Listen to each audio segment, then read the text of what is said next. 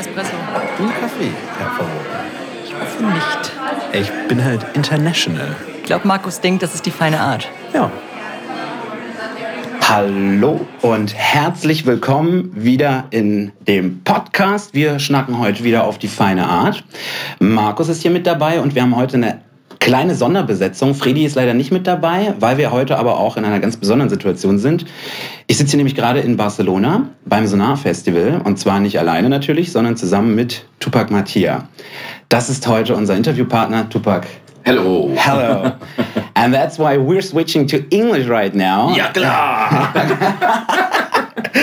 We're having a lot of fun already. Um, maybe to sketch a little situation. So Tupac and I we uh, discussed to meet in the hotel lobby, and we have a special room right now. Thank you to the hotel, and we saw each other at breakfast because um, I recognized him, of course, and I was instantly smiling from across the room, walking towards him like some kind of creep. and I think if he wasn't expecting me, this would have been the awkwardest situation you could ever imagine. But it wasn't. Uh, we had a nice talk already. And today we do an episode about art and immersion, or Kunst und Immersion in German. And this is a term that we have discussed already in the episodes before uh, with Elke Buhr, with Wolfgang Ullrich, but it wasn't a term that we really explained. And so what we want to do today is like dive into this term and maybe have some explanation at the end if we can figure something out. But of course, first of all, um, I would like to introduce you.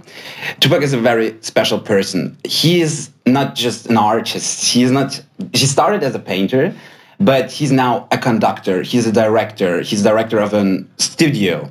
He is doing shows for um, Serpentine Gallery, for Beyonce, for Adidas, Prada, and Dior, and all the brands you could ever imagine. And he's a professor, a professional in terms of lighting, in terms of everything technological so far, and of course of AI. And this is what we would be discussing today, especially. But first of all, to give some context, we're in Barcelona. We're at the Sonar Festival. Correct. What are you doing here? Ah, what am I doing here? I just came, came to see some friends. Uh, No, uh, I, I I was I was invited. It's actually uh, it's my sixth time in at Sonar, but it's actually my first time showing at Sonar. Really? Yeah, so I'm very I'm very excited. Um, uh, many of my friends have obviously shown here, but it's uh, it's very very cool to to be brought um, over to to show this piece, uh, which is very different. As, as I keep telling people, it's very different to what people are getting used to. Granted, that I'm in the stage that I think allows for that experimentation. Um, so okay, so the piece is called Haita. Okay, Haita means river in Huichol. Uh, my dad's indigenous. I'm an indigenous man. Um, and so the reason it's called Haita and, and because it's called river is because um, I live in Lisbon, and uh, I'm currently the resident artist at the Champalimaud Foundation. I'm one of the two. Um, Guard is the other artist.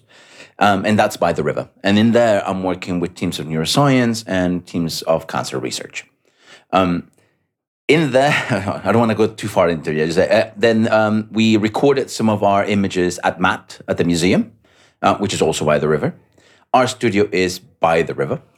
We showed it by the river, and we mixed it by the river. So the whole piece was made across the Tejo River, which is a really nice way of, bling, of bringing almost the entire side of it. Um, and, and Rita, uh, our dancer, is from CVP, which is also by the river. So it's it, everything comes around it. Now, um, as a Mexican, the river has a completely different connotation, and that is the past of the U.S. and the amount of migrants that cross it every single day.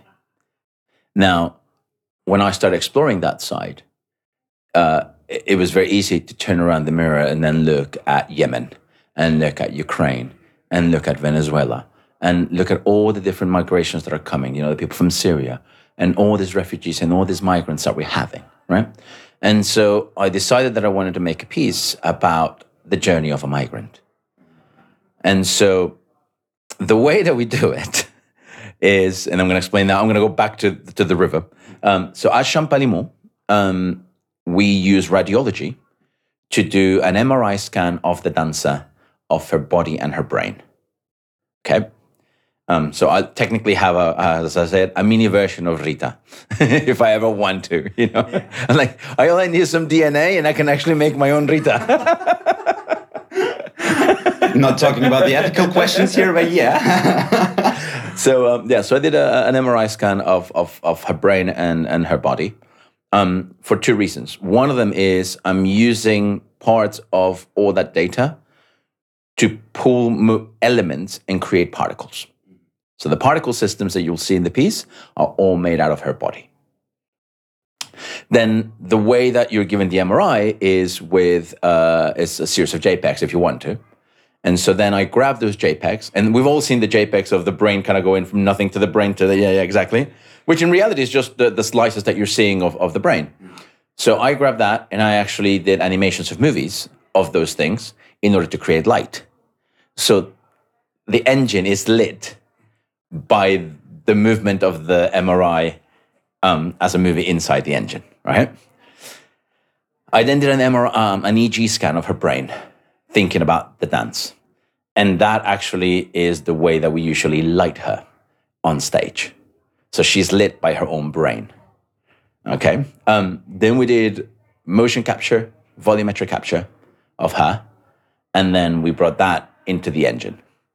So the way that I see it is movement, motion, and move, because then I capture her with cameras at the at the museum at MAAT, so that literally all the and she is being lit by her own particle systems while I'm filming her on camera.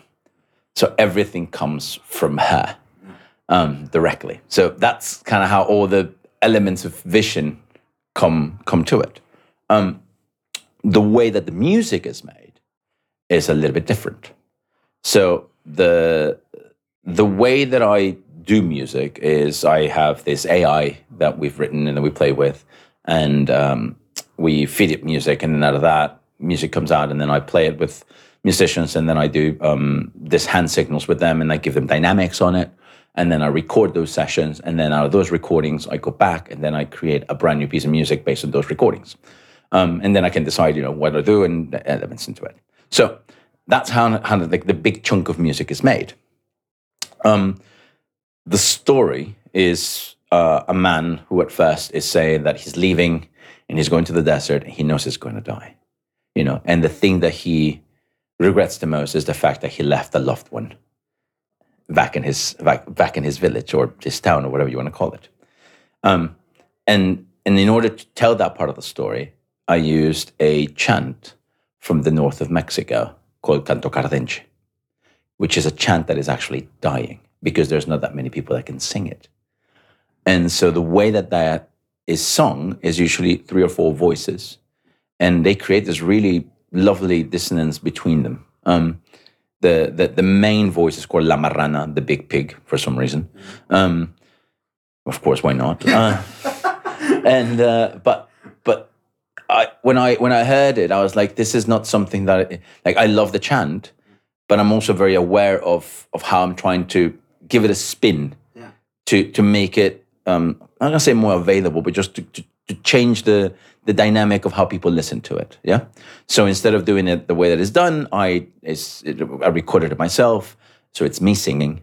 Uh, and then uh, with with Mulinex, who who was my music producer, um, he started overlaying my voice in different octaves to kind of give a sense of how this is sung. You know, giving uh, like, like going saying this. We we recognize that this is the true way of doing it, but we're not going to do it that way. But we will make a couple moments in there to make to make that kind of um, uh, how you call it, uh, like recognizing of, of where this comes from. Um, then you will see that she appears with a mask. So at the beginning, you don't see her. You see her wearing a mask in a, what we call now Mexican kabuki. Um, and and so this is this voice of this man. And then she takes off the the the mask, and then it becomes her. And so now she is the love that the man's left behind. And now she is having her moment of being away and saying, I missed you. So, in order to do that, I live in Lisbon. I live in Alfama, which means I live right next to Fado. And so we grabbed a fado called Lagrima, that made famous by Amalia. And so we deconstructed it into uh, a cello and a drum. And so then it's her saying how much she misses him. And then we go into the part of, and then she starts imagining the journey of this man. So him at the back of a truck being driven at some place and then coming down and running and the frenzy of running through the desert and trying to make it to the river and then swimming in the river and eventually dying in the river. Um, so the death is then done by another canto cardenche, but this time doing it with a choir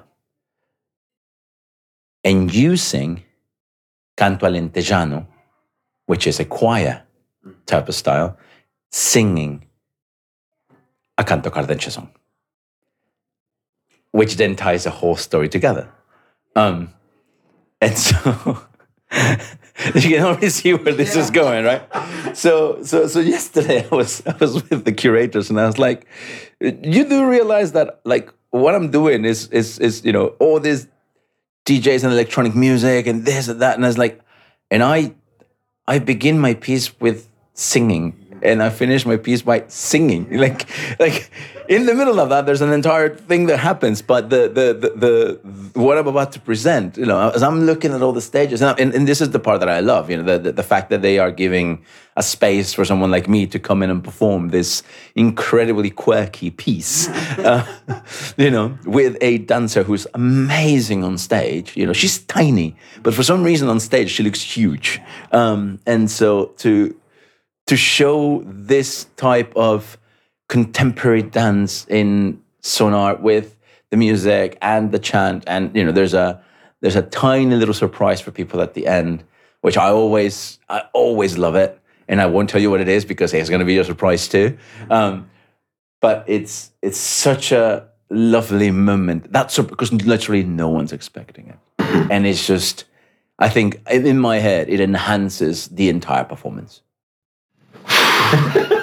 So I'm having a little goosebumps right now, and I'm thinking about ending the podcast because uh, this is like the best example of what, what immersion could be, and it's.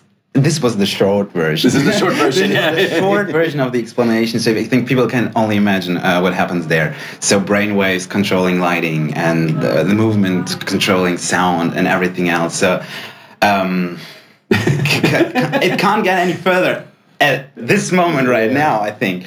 Um, so yeah.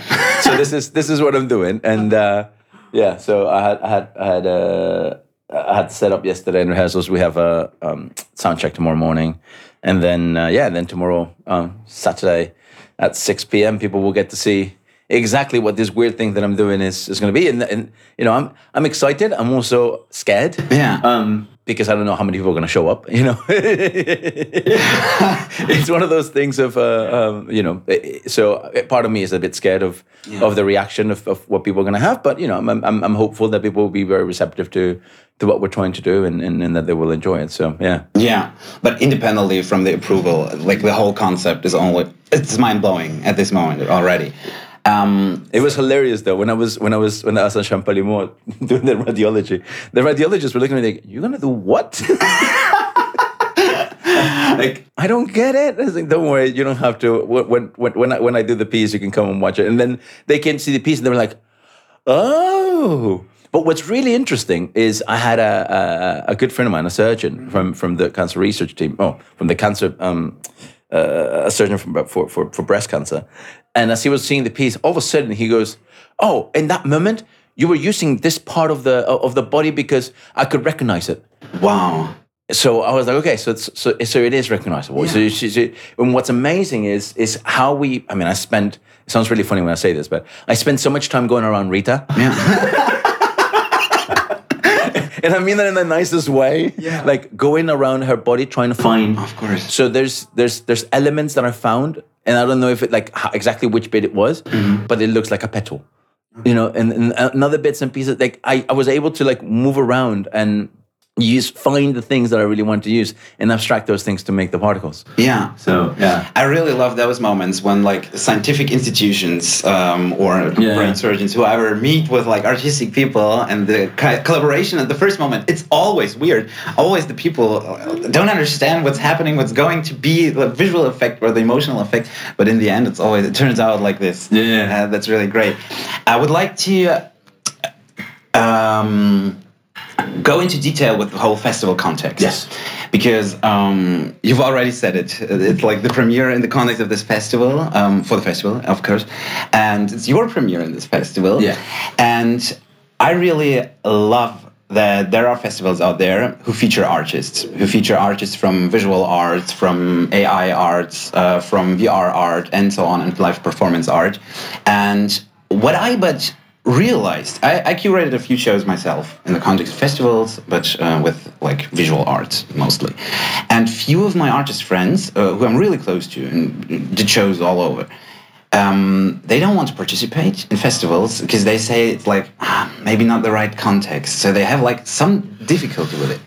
Yeah, I can I can see why um, in that sense. Yeah. but I uh, I'm a big believer of going to festivals Yeah. um, because uh, you know I I carry the flag of a lot of the things that I do, right, and a lot of the communities that that that, that I'm part of, and and we're trying to get acceptance Yeah. of our work, but if we only show it within our groups.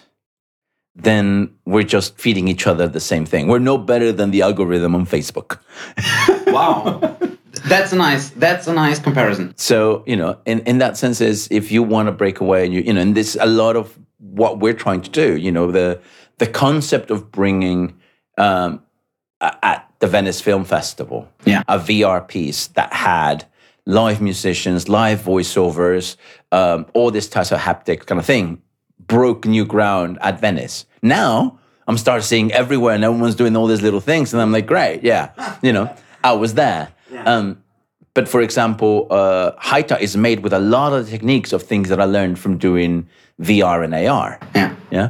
Um, unique, mm, the, the piece that we did in, in, in, in February at the BFI is actually the first piece that I've done and I said, this is me stepping away from the immersive circuit. And I want, and when people go, where do you want to be? It's like, I want to be here. I want to be at Sonar. I want to be at Viña del Mar. I want to be at um, San Remo. You know, I want to go to citywide festivals because that's where people get to see things that they will never get to see otherwise. And and I say when I can take it out, you know, when we when we and this is the reason why I love uh, I love Cosmos. Um, Cosmos began, and I'll, I'll tell you a little bit of the story in a second. Yeah. Um, so w- when we premiered uh, when we premiered Cosmos at Venice, right? Uh, the premise was we are doing everything live. So all the music is live. I conducted live. The voiceover is live. Our audio system is an 11.2 surround sound system. Um, our interactor, which is the person that's wearing the headset, um, is pretty much unaware that all of us are there, right? All our visuals are in real time. Yeah. So this is what I call the the the, the son et lumière, right? Then you have two dancers who control taste, touch, smell, heat, cold. So all the haptic elements. Okay. Right. Nice. And so the, the joke that we have in the studio is that we perform, 14 people perform to one person. Yeah. Right? Which you kind of go, the business model of this is completely wrong. I can see it in your face already. It's like, how, how does this make sense? How does the math work? How much is the ticket? Like $3,000? No, no, no. So, so, so, you know, the, the idea of having this interactor and, and, and being able to just smell and being able to just, I mean, there's, there's, there's a great moment where uh, the grandmother comes in and, and touches you and you get touched. And that immediately is like, okay. But then she goes and says, Would you like a drink? And she shows you a juice box. Now, everything you've learned in your life is that anything that is on the screen cannot be touched. And the moment you stick your hand out and there's a juice box and you pull it and it tastes like juice, your brain just kind of goes, What? And then she comes and gives you cookies and you grab a cookie and you're having a cookie and you and you can see and you can only see this the, the lower part of the of the of, of, the face of the person, but you can see how the brain is just being blown out by I'm having a juice and having a cookie while I'm being told a story, and you know, and and I'm in VR, and like, what, what you know, and it smells like my grandmother, and it smells like vanilla, and what's going on, and and you know, it it it changes the dynamic of how you understand it. Yeah. Yeah. So when I wrote Cosmos, Cosmos is the story of Aiken, a 60 year old man suffering from Alzheimer's disease. Mm-hmm. And so the first scene that you you go in is is this the relic house. But the way that we bring you in is the first thing that you hear is the music, then you hear the rain, and then the world opens up. And you turn left and you can see the rain. And immediately the first smell that you see, that you that you get given, is the smell of like something that's damped. So we're using a molecule that is damped and a molecule that smells like rotten. Mm-hmm. And so you're seeing at the relic house, it smells like at the relic house, feels like at the relic house, and I can hear the rain, and, and all of a sudden you're gone. That's it, you're immersed. You forget completely that you were brought over from somewhere else.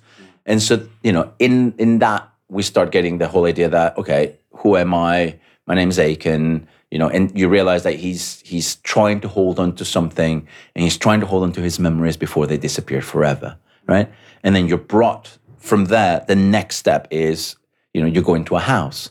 Because this was, this was my home. And all of a sudden the place turns into his house. But we had to spend so much time in this piece understanding how we were going to play with the idea of memory. Mm-hmm. And so when we begin the piece, I can't tell I can't put you in the place where you go in, I don't know what this place is. Wait a second, who am I? I am, I, oh, okay, I'm, I'm I'm Aiken. My name is Aiken. And I, you know, and, and trying to get those things. And then you, you go, okay, this is my home. It can't look perfect, right? So the house, that the, the place that you look at is completely black and white.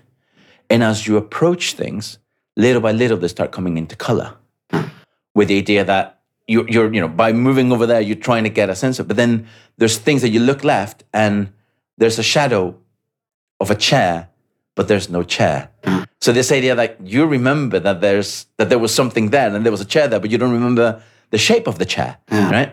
And then there's voices, and you look, and there's like a freeze frame in black and white of what looks like a party Yeah. and then your version of a young Aiken and the little sister come in. and They're the only two things that you can see in color, you know. And it's like, oh yes, it was my birthday. Oh no, no, no, it wasn't my birthday. It was her birthday. You're going, oh yeah, yeah, yeah. Like you start playing with this idea of, and then we take you away, and you end up in the universe, and this idea of, well, who am I? Does anybody give a crap about me? You know, like, like, is, is, is, what am I trying to hold on to? So this idea again of of going and, and, and playing around, and then we bring you back to the beginning of your life and the day that your sister came in. But rather than showing you the way that that is, we do it in a very surrealistic way. So I did this like play within a play that Almodovar uses all the time. And so you're watching a, a theatrical play about your life, about the first day that your sister came in. And it's all surrealistic. You know, like the first time she shows up as a baby, she looks like a turkey. And literally, we have a turkey, you know? and, and and all your family looks incredibly surrealistic, you know, like like how you will remember your your your, your family that way.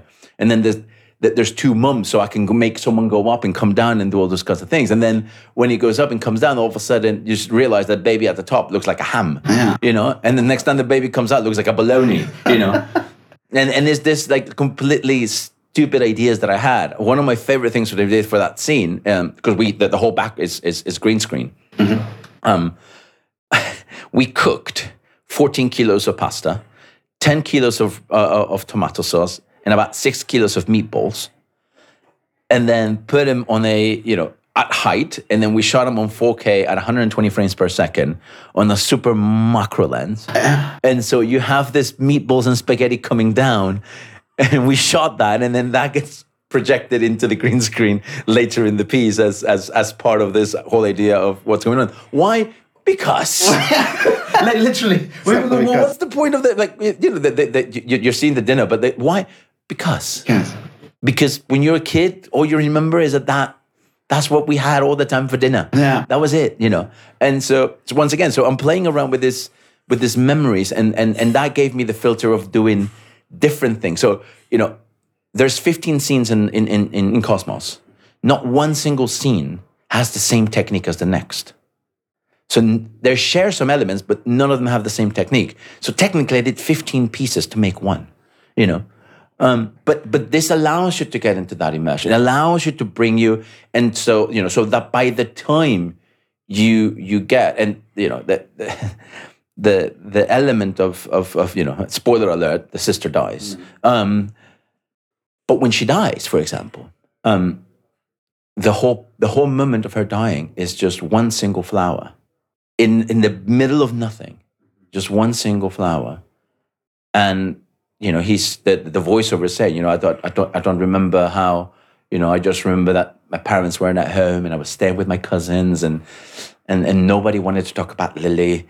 And this idea of you know finally when when she died it it it, it broke my entire family and and the realization that that's the day that your life went to shit Yeah. you know. So the original music that we had for that, I remember when we were composing it, I was like, oh no, it has to be slower, and we slowed it down, and then I, I kind of played with, with with the octaves. It didn't make sense, but it kind of sounded the right way.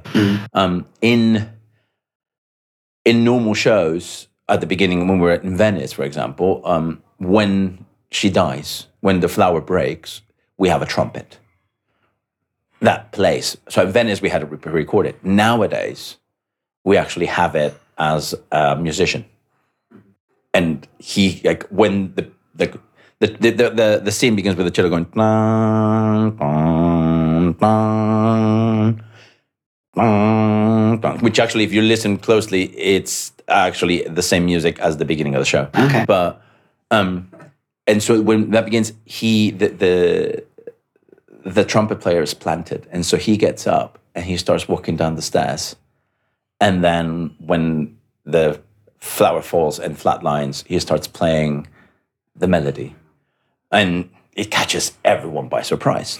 Now, the, the whole point of what I'm telling you right now is because when we started in Venice, we began with this thing called behind the scenes, mm-hmm. right?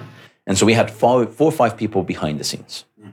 And what happens is these people sit and they get to see the interactor go through the piece.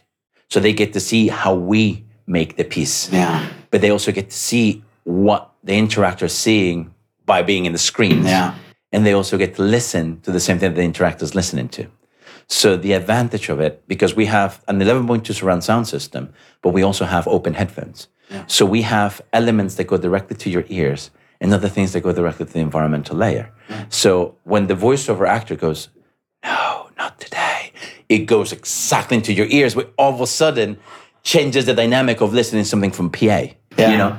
And so these kinds of little things help to get you into that place of, okay, even if you're a, even if you're a, a, a, a female going through the experience, you don't feel alienated to this voice because you realize that this is you know another element of it. Um, and I know that because I've asked many, many times. I'm not making, I've I've asked. Um, so in, in Venice, we had four people um, in behind the scenes. When we moved to London to do the show, we decided to call it audience. Yeah. And so then we had 10 people who now pay a ticket Yeah. to go see the piece at behind. Yeah? To see the people as the audience. When we went to Amsterdam, we had 115 people in three shows. So we had 430, 445 people watch the show. Yeah. When we went to New York, we did two shows for 150 people. We just showed in Lisbon. And in Lisbon, the first show we had 180. The second show we had 210. The third show we had 250. And the last show we had 350 people in the audience. There's a structure. There's a structure, there's a model, Yeah. there's a business model behind it. Yeah. You know? But it's once again, this is something that when we first did it Yeah. was very alien Yeah. to how people were using and creating business models, right? Yeah. We've gone in and broken it completely and saying, no, you can actually have an audience that is watching and is as entertained as the person that is seeing it in the headset, you know? And, and the funny thing is, I've seen people go through the headset and, and then watch it out and go, wow, I didn't realize that was happening. Or I didn't realize, you know. No. And then there's things that we aren't even doing. And they, they swear to God that we were doing it, you know? So there, there, there's like the, the, one of my favorite moments is the dragon. There's a dragon. The dragon. Of course, there's a dragon. Of course. and the dragon spits fire. and the person gets hit with heat, and their their emotion is always it's like, oh my god. Wow, yeah. you know, and then there's there's there's some um some some some knights that are coming on wolves and then coming at you, and they start because we have an AI in the headset, so they always aim at you. So they're coming, people end up hiding and running away, and, and you're like. When you see, when you're on the outside, you're going, "What's this person on about?" You know. but it's but but the person inside com- is completely taken by by what they're seeing, you know, and so absorbed. Um, and so, in that sense, you know, to, to, to the long story, the, the long story of, of the, the answer you were asking me is no, I, I agree that going to these festivals is the correct thing to do because it allows for other types of art to be showcased. Yeah. This, like I said, me, I'm, I'm scared of what's going to happen tomorrow. You know, I'm really, really scared. But it's only by coming in and showing these things that I might only perform for five people. Maybe out of those five people, one of them will go away and go in, well, that was cool. And now I want to try something like that. Or now I need to show this to somebody else. And and that's the point of it. You know, it, it's it, it, we have to step away from from the places that we don't that don't feel safe sometimes and secured to come in and, and, and try to break new ground. You know, um, with with unique, I- I'm really putting myself in a in a completely different place where you know all of a sudden, yes, I I do want to play these big places and I do want to be you know I want to headline Glastonbury. You know, uh, I want to uh, like this is the, the you know this is. This is the part that I'm thinking in my head, like Yeah. you know, and and and just by by being able to break this grounds and having the opportunity to showcase these elements is the only way to to, to grow it and to to to make people aware of some of the work that we're doing. You know, uh, I think there's there's a piece called um, Notes on Blindness, which is fantastic, and only the handful of people that live in the VR world know about it. You know, like it's the story of a man who's going blind, and so you go blind in VR and it's how sound and all these other things become around it. You know, one of the one of the nicest things that I get when we present Cosmos is people going, "I've never done VR, but now I really want to be in the headset." You know, I want to know what that person's seeing. I want to, and that's for me. That's that's the win. You know, that's when you've gone. All right, I've done my job. Yeah. You know, I've done my job of introducing you to a new genre, to a new thing that you now want to be part of Yeah. you know that's that for me is the important side of it so yes i think that being in these places is is, is very important for that reason Yeah, I, I just had a thought um, associated to this, what you just described, um, because what I've realized in the maybe like institutional context of museums, of exhibition spaces, and the established art world is, of course, people go beyond borders as well in an intellectual way, um, but in festivals, there's another way of going beyond borders with all the ecstasy. Just not the drug of course but the ecstasy like people are there. They're dancing they're absorbed and they're ready to be absorbed. Correct. They are going to a festival to be absorbed. It's the whole festival experience. And if you have an artwork like this it's it's the peak of uh, how how uh, how much more immersive can it get Yeah. to this point? But that's but that's but you're correct. At the end of the day is if if if you only go once again if you only go to certain museums you're going to see what's curated for that museum. Yeah. exactly. And so once again, back to the algorithm, you know, you only get to see the things that are there or unless it gets shown by somebody else, you know. Yeah. Um, whereas a festival, you're predisposed Yeah. to see things that you might not like Yeah. or that or to experience something. I saw these two girls yesterday singing. I was just like, I finished. I think they're called Teramala. I, I, I, might, I, might, I might, you might be wrong in the name, but it, I literally finished and I came down and I saw, I saw one of the curators and I was like, I just saw these two girls sing. That was amazing. And they're like, yeah, yeah, yeah. They, you know, they're they're they're from here. I was like, they're fantastic. I was like, I want to meet them. like, if, if, if they are around the festival, can you please introduce me to them? Because I want to meet them. Yeah. You know, I want to have this conversation with them because I've, I want to, you know, and this is the other part of it yeah you start having like having conversations with. Like yesterday, I was I was seeing Davide Quayola, and in, in his uh, in his presentation, Yeah. and I realized, I mean, he's a he's a friend, but yesterday I realized how much in common we have right now in our experimentation. And obviously, for the past two years, we haven't been able to have these conversations where we just sit down.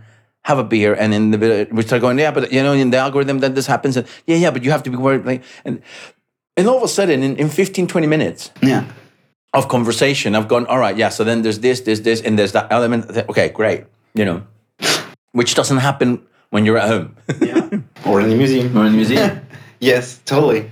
And another thought I just had in the context of that is um, anyone who has ever organized a festival or, or has been involved in a festival knows how far people go. Yeah. How far they go in a physical state, how far they go in a psychological state, how much work it is. And uh, I thought that this is it connects to how you describe Cosmos. So like the 15 pieces. Yeah. And it's it sounds like masochism yeah. at some point.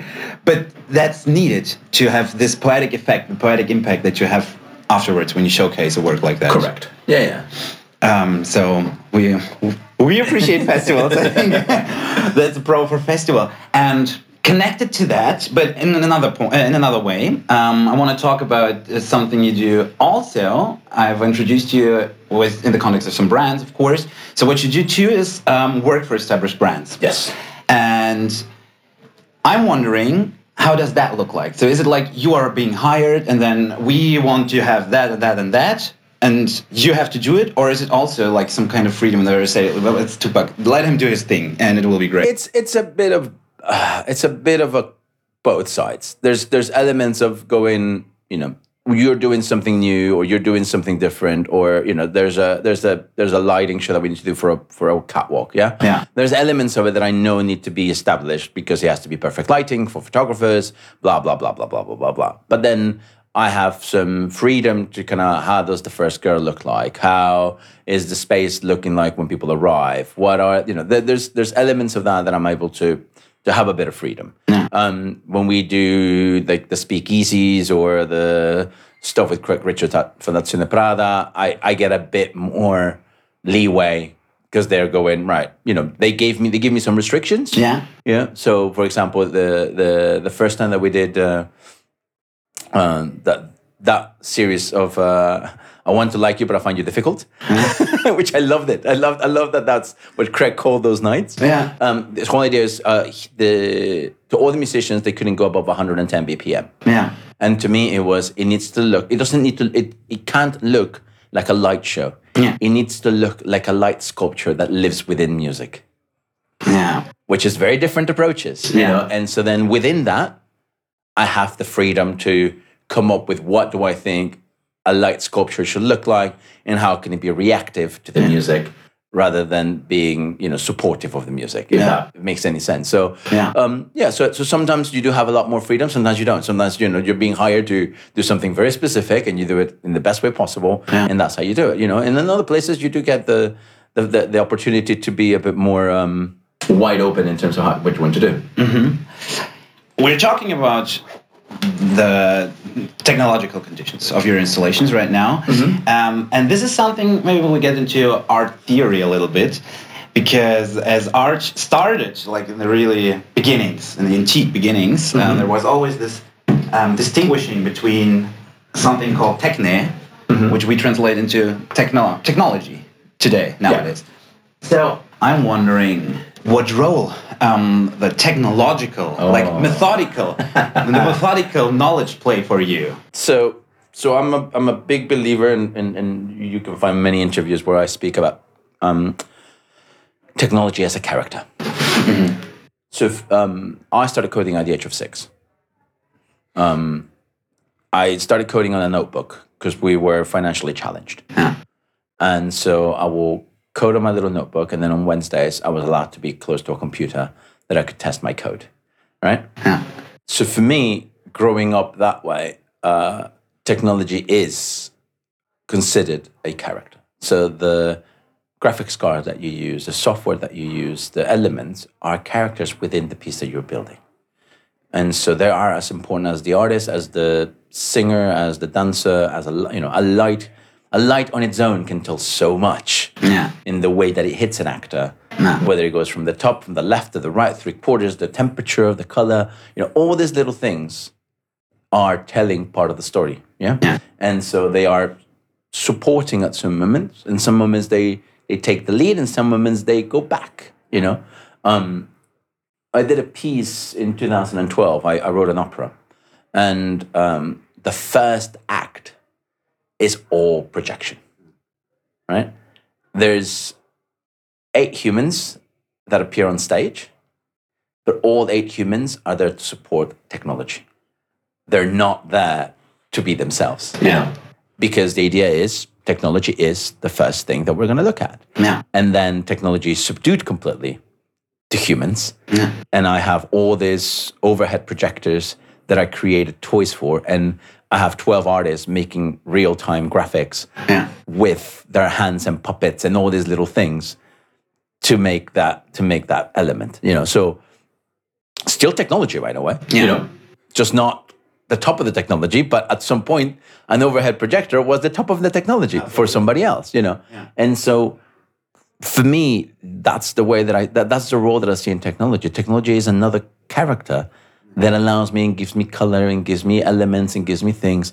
And it has its pros and it has its cons and i make those decisions based on what i want to get out of it. So yeah for me it's very much an embedded element. Yeah, that is why I asked this because I wanted to hear this answer. I know about your definition of the characters, and I really love the idea because uh, there is this discussion. Uh, it, the discussion raised, for example, uh, through all of art history. For example, with the avant-garde, when people started to paint abstractly, or Cubism started, and people were asking, "What is that?" People, of course, their minds were blown. They didn't understand. Some people were asking, "Is this even art? I mean, what the what the hell is happening here?" And then there was an explanation like, "Yeah, but they could draw it realistically, but they decide not to." So there is like this th- that impact in there. So the the character is the cubistic painting, for example, in that part. And I love that idea because that explains everything. That explains art. You don't need to be the technical master, for example, in painting. But if you have such a poetic idea, if you have, or such a maybe um, poetic story to tell, you can just draw a line. And if this line tells the story or is able to tell the story, the poetry behind it, then So it's uh, i have three stories for you really quickly. Um, the first one is you know that michelangelo no, yeah that michelangelo when he wanted to to train when he wanted to push himself to see how good he was his challenge was to draw like a kid. Yeah, he wanted he, his challenge was to draw like a child. You know and th- this idea of how, how how you know how good is my technique Yeah. that i can actually draw like a child yeah, um, I, I I train as a painter, as you said, um, and the the idea of uh, you know the best way I can put it, and bless John Thien, who was my professor, um, it was very much a Karate Kid kind of style of teaching. You know, your left hand can only do cold, your right hand can only do warm, your left hand can only do lines, your right hand can only do dots. Your, you know, and so to try to get my technique, because his point of it was, the moment that you are perfect with your technique, mm. the moment that you get it, you understand it, then you can make whatever you want. Mm. Because the limitation is no longer you being able to do it or not do it. You know, you have that knowledge and that's the way you're going to go with it. And that you have every single tool. Now use that tool to tell the story.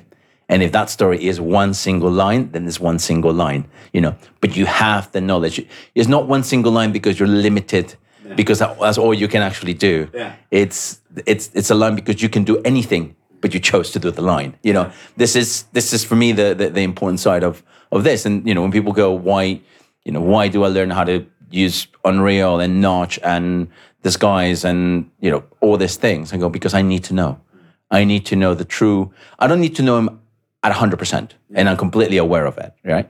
I just need to know the parts that I need to know about it and the limitations and the pros and cons of each one of them. So I can make the decisions as we start making the pieces on what is the best thing to use yeah. for the piece that we're making. Now, for example, another work I watched was by uh, Ragnar Kjartansson. I don't know if you know him. He did work in 2015, I think, 2014, 2015. It was the fall. And what happened there was there was huge mattress, like from uh, I know it from sports education from school. Huge mattresses, and it was uh, applied to the ceiling. You couldn't see it in the beginning. So when it started, it was a um, theater room, and the whole crowd was sitting there. It was about maybe 300, 400 people sitting there in darkness, of course. And everyone was expecting something performance, artsy, theater stuff, something like that. So uh, everyone was sitting, and then the curtain Opens up. opens up, and what you see after a few seconds is this huge mattress just falling down, and there was a, a light bulb applied um, above it, above it. So the light, um, what's it called? The Yeah, yeah, the spot. Yeah. yeah, the light spot, it gets bigger and bigger and bigger, and it, it grows with the mattress falling. And then the mattress falls, and of course, there's a loud sound. And everyone sits there and was like, oh, wow, that's a start. that's the beginning. I'm, I'm, I'm hooked. So everyone was watching what happens now, what happens next. Then you, you wait a few seconds, like 30, 40 seconds, but it feels long. And then I think it was four or six, four or six people enter the stage, and you see they're technicians. It's uh, the people behind the stage Yeah. who usually work on lighting or on stage design or whatever. They come to the stage, and then there's hooks being released from the ceiling going downstairs, and they just get closer to the mattress, apply the hooks to the mattress, and leave. And the mattress is being torn back up, and you sit there like, okay, and what happens next? And then it's maybe a minute, the mattress falls again, and all over again for six hours. but the, what was happening in that room it was so it was a different um, experience for me at that point because first of all of course the room where the magic happens is the stage but then there was a switch and people from the audience started to of course it was an audience of people uh, involved in theater. It was all it was people studying theater or studying like um, directing theaters um, or even actors. So this was the crowd. And people started to get into the play.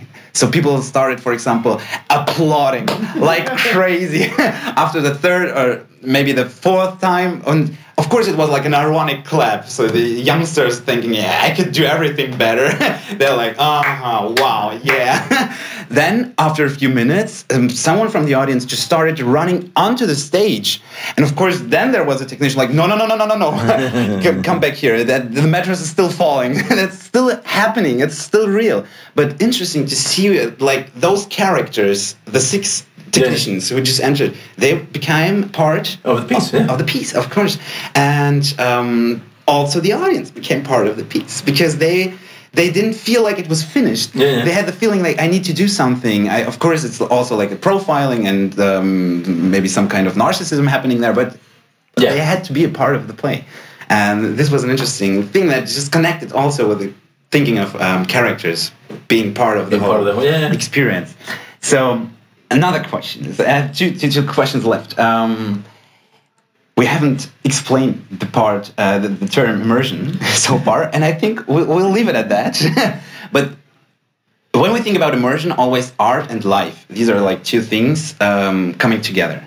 Yeah, I mean, in, in my in my work, most of the time, that's the way that it is. Um, but so, for example, in 2015, I did a piece in Mexico City, um, and uh, the, it was uh, commissioned by the mayor of the city at the time. And so it was six artists, and we all got given a different aspect of Mexico City. I got given demographic. Yay! Exciting stuff. It's like, how, how do you make a piece about demographic? Yeah. And I was like, okay. So uh, I took all the boroughs of Mexico City, which are very weird in the way that they're made, Yeah. um, and I made them as light boxes. But I made the the LED. Um, it's an entire animation, so it doesn't go from like left to right or, or, or circle. It actually moves as it's growing. Yeah. So across ten minutes, it grows to show the amount of people that were living in that neighborhood, in, in that borough. Yeah um, on the floor, I'm creating a projection of the entire Mexico City map across 10, 10 minutes.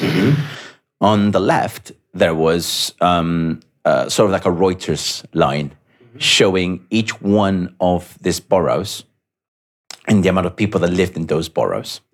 And on the right, I had same thing, like a Reuters type of style, showing the most important news that were coming out of Mexico City. Every minute is a decade, right?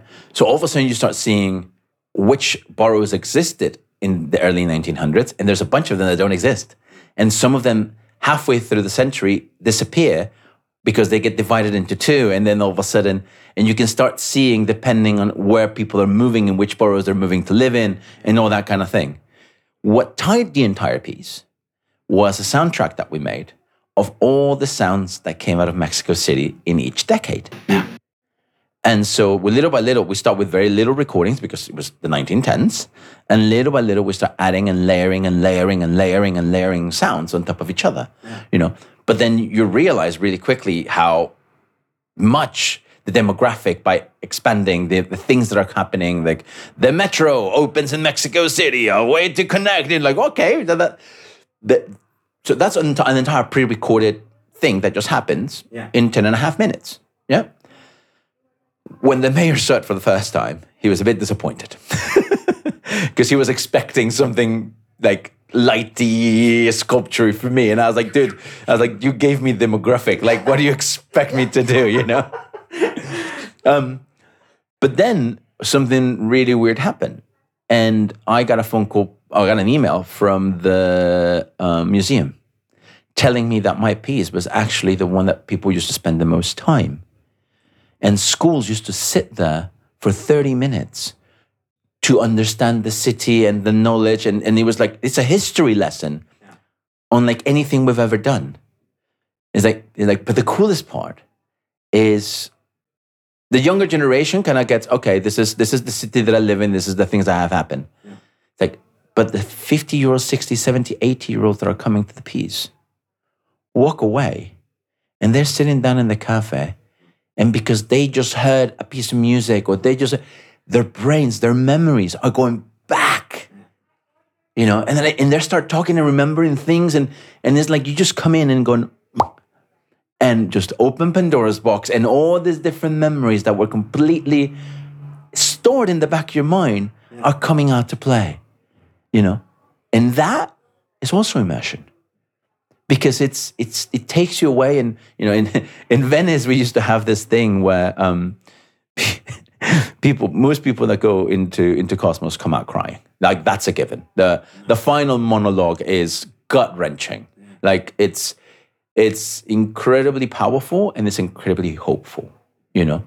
And it, it, that's why people you kind of when you're in the middle of the story you're kind of like where is this going to go? And then you go this is going really dark. Like this is really really and there's a moment that we're like we're really really dark Yeah.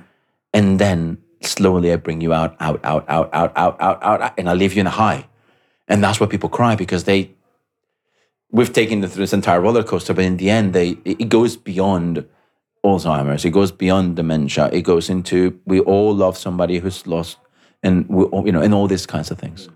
Um, and so most of the times they will come out and I will like check with them, are you okay? Blah blah blah. You know, most of the times they're crying. I'll give them a hug. But then in the island, in, in Venice, it became this thing of, you're crying, oh, you just saw Cosmos. but but people also in the, the behind the scenes, some people will come out. Like I remember one guy came out and he was just, he was palpitating his eyes like, don't, don't, don't. And then he just went away and he just went to, and he just cried his eyes out and came out again, you know, and, and that's immersion you know it's it's bringing you to a place where you are completely taken over by everything that is being done Yeah. and and and the world stops for 15 20 minutes a little yes or no question in between. So there's, of course, there's like public art. There's um, something like residencies. There's immersive art and um, performance art. And even in theater studies, I studied theater. Um, it's considered everything as Yeah. art. What about you? Do you think is there any part of life that is not art? Um, I think that it's all about the attitude in which you do the thing. Okay, that's a that's a nice way to get around it. Yeah, everything can be art. everything can be art you know there's there's people who live their life as an art piece Yeah. You know, and everything that they do is considered art you know. And there's people who have no idea But they're doing it. but they're doing it Unconsciously, yes. Nice. Okay, then a little last projection into the future. We talked about it a little bit uh, Over there. at breakfast, like exactly. I want to ask you, like, what's coming next? What's your vision, or is there something that you always wanted to do and that you're like aiming to? And this is Uh, there's there's something I want to do, yes, um, technology is finally arri- arriving to the point that I can actually make it. Um, you know, I've been waiting now for almost 20 years to make this piece. Um, and now technology is arriving to a place where I can actually use it and put it and make it the way that I want to. Um, it's still about a year or two away, I would say. Probably a year, year, year and a half away. Um, but it's it, it's uh, if I do it the way that I want to do, the way that I think I should do it, um, it's once again it's going to be this paradigm of going, the hell is this guy up to again? you know, it's it's this idea of finally. I, I, I have a master's in theater design, um, and it's this idea of how do I completely merged the cinematic, the, the, the cinema world and the theater world. Yeah. Okay. Oh my god. I'm teased. Yeah, so I, I you know, I, I- keep. I was having a chat with uh, with Ricardo Laganaro um, and and Rafa Pavon. At separate conversations with both of them, but we we, we were both conversations came to the same thing where the the the, the people that did VR very early. Um, you know, and I consider myself one of those guys who started in 2014 making 360 videos and VR and that kind of thing. Um, we've all moved on to do other things. You know, we know we're going to go back to VR at some point, but we're all exploring outside of our worlds right now new forms of uh, creativity and new forms of immersion. You know, um, the you know you look at Celine, and Celine is now doing a video game and getting into LARPs, and you know Laga is doing another video game, and Rafa is working at the mill, and you know, and I'm looking at all my friends, and I'm just going, okay, you know, you, you look at what MLF is doing, and you know, and and it, there's, you know, um, there's there's elements when you go, oh, yeah, uh, I mean, Unique has a VR element, but it's not just VR driven, you know, um, and so I think that the way that I'm pushing this new thing, um, it goes into that side of it, you know, into into the and what I would call the the, the mass audience kind of thing. Um, just because I want them to get excited about what they're seeing and begin, you know, their journey within the rabbit hole. yeah. I think it can't get better. We've reached a point. There you go. Um, I'm optimistic about the future, and I want to see that piece. I want to totally see that piece. I hope I'm being invited. oh yeah. And thank you very much. Thank you very much pleasure. for your time, and I hope we see each other again. yeah. I'll see you on Saturday. That's that's sure.